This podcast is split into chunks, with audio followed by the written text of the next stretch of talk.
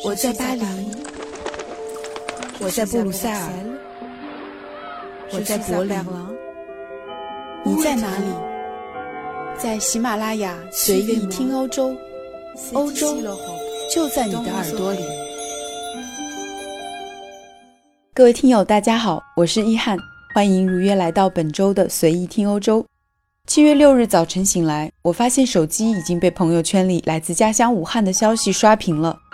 实拍画面中，我曾经熟悉的武汉已经完全淹没在大水中，交通系统似乎已经接近瘫痪。我赶紧跟进了这则消息，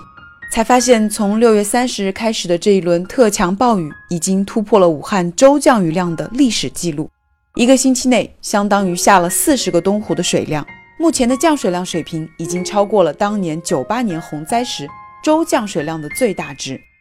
看到这里，我不由得倒吸了一口冷气。在这里，希望各位在湖北的听友平平安安，也但愿这场雨势将会如预测的那样，很快就有所缓解。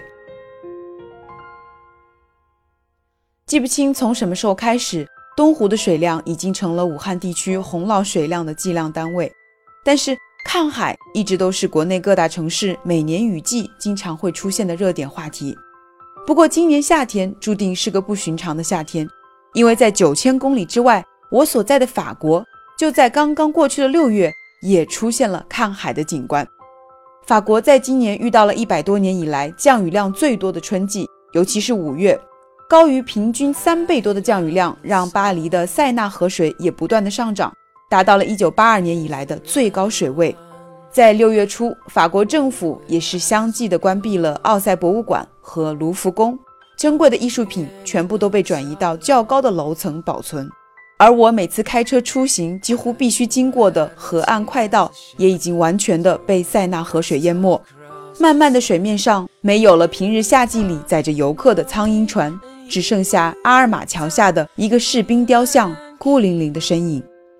这个士兵雕像叫做佐阿夫兵，也就是轻步兵的意思。一直以来，它被巴黎人用来衡量水位。在一九一零年的法国特大洪灾中，塞纳河水一直淹到了他的肩膀，水位暴涨到八点九五米。而今年的塞纳河水水位高峰值达到了六点一米，河水没过了雕像的膝盖，比正常水位高出了四米。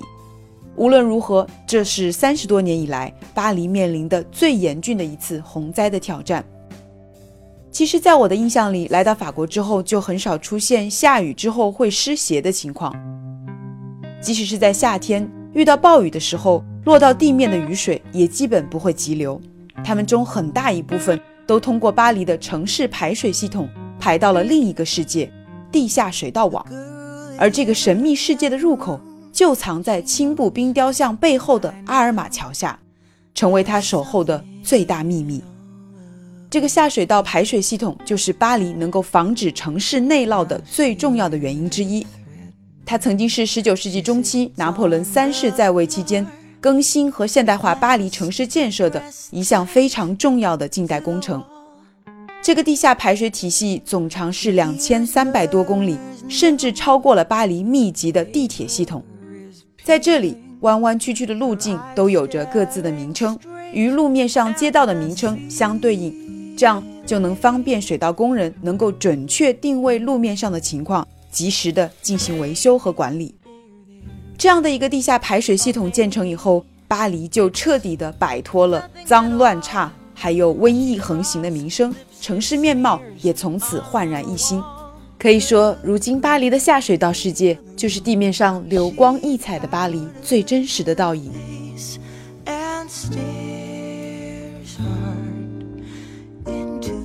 简单来说呢，这个巴黎的地下排水系统有两个最主要的功能。第一个功能就是将平日的雨水和日常民用废水，利用水往低处流的原理，经过很多道处理的程序，不是排到巴黎，也不是直接排入塞纳河，而是最终排入地势较低的西北郊区的阿谢尔污水净化站。而第二个功能呢，就是在暴风雨或者是强降雨的天气下。如果下水道网络的排水能力出现不足，那么巴黎市政府就能够启用溢洪管道，将雨水直接排放到塞纳河，由此来避免巴黎发生城市内涝。但是如果遇到特大暴雨或者是持续降雨，导致塞纳河本身的水位也急剧的上涨，这些溢洪管道就会被封闭，以避免出现河水倒灌而淹没水道网络。在这种情况下，接替溢洪管道的是塞纳河边专门设有的涨水专用的抽水机，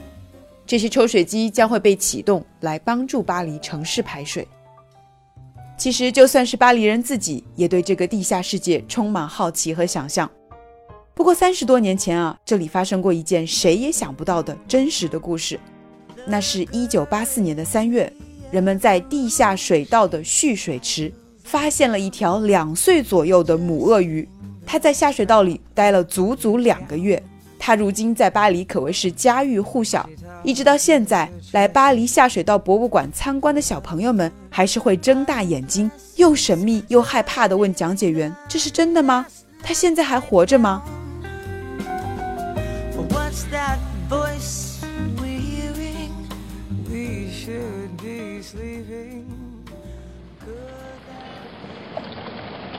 当然了，在有洪灾发生的危险下，光靠巴黎的这个地下排水系统是远远不够的。事实上，在巴黎发生了一九一零年特大洪灾之后，巴黎市政府就采取了各种措施来提高对洪水的防范，包括修建河岸的防护墙、提高塞纳河岸桥梁的高度、加深河床，还有修建水闸等等。而在二零零六年以来，巴黎市政府一方面加高和加固了防护墙，另一方面又增多了很多用金属材质，尤其是以铝为主的机动防洪点。一九一零年的防灾始终是巴黎人的心结。不过，这些防范措施已经修建好，塞纳河水即使再次达到一九一零年洪灾的水位，也不会溢出河床。这些措施让巴黎如今成为整个法国对洪水防范最好的城市。在今年春季的连续降雨中，受灾比较严重的地区基本上是塞纳河上游的几条支流的沿岸，比如卢旺河沿岸的内摩尔市。这里的水位达到了1910年以来从未见过的高度，市中心多处全部被淹，有三千多居民被疏散。而在巴黎市内受灾的地区，其实很多都离塞纳河岸很远，这主要是由于许多地方的地势较低，地下水的水位上涨而造成的。在巴黎城市内部，并没有发生大规模的城市内涝。另外值得一提的是，多年以来默默保卫巴黎安全的。还有巴黎周边四大特别给力的人工湖，它们都建在塞纳河的上游，而它们最主要的功能就是能够调节塞纳河和马恩河这两大主要河流的水流量。如果遇到一九一零年这样的大洪水，这些人工湖能够给巴黎减少七十厘米的压力。说到这里，我又联想到了家乡城市武汉，也许是由于气候的原因，在我的记忆里，武汉在夏季经常会受到暴雨的袭击。而事实上，在刚刚过去的一个月，武汉已经被四轮大暴雨袭击。也许用来承担排出雨水的河流、湖泊自身的水位已经饱和，很难再起到缓解和调节长江水量的作用。但是我相信，城市内涝的治理是一个综合性的问题。武汉市最近几年迅猛的发展势头，全国人民都有目共睹。不过，我们在为发展速度较好的时候，也许也应该留意。大量的城市施工对地下管网和城市排水系统的破坏，而在国家的层面，我们看到法国在19世纪就意识到治理下水道的重要性，在当时把它列为了重建巴黎的重点工程。而按照发达国家的经验，政府对于城市地上和地下的基础设施投资比例几乎是持平的。地下基础设施不是面子工程，下水道也并不亮丽光鲜，但是。就像早在一百多年以前，雨果在《悲惨世界》里写的那样，这里才是一个城市的良心所在。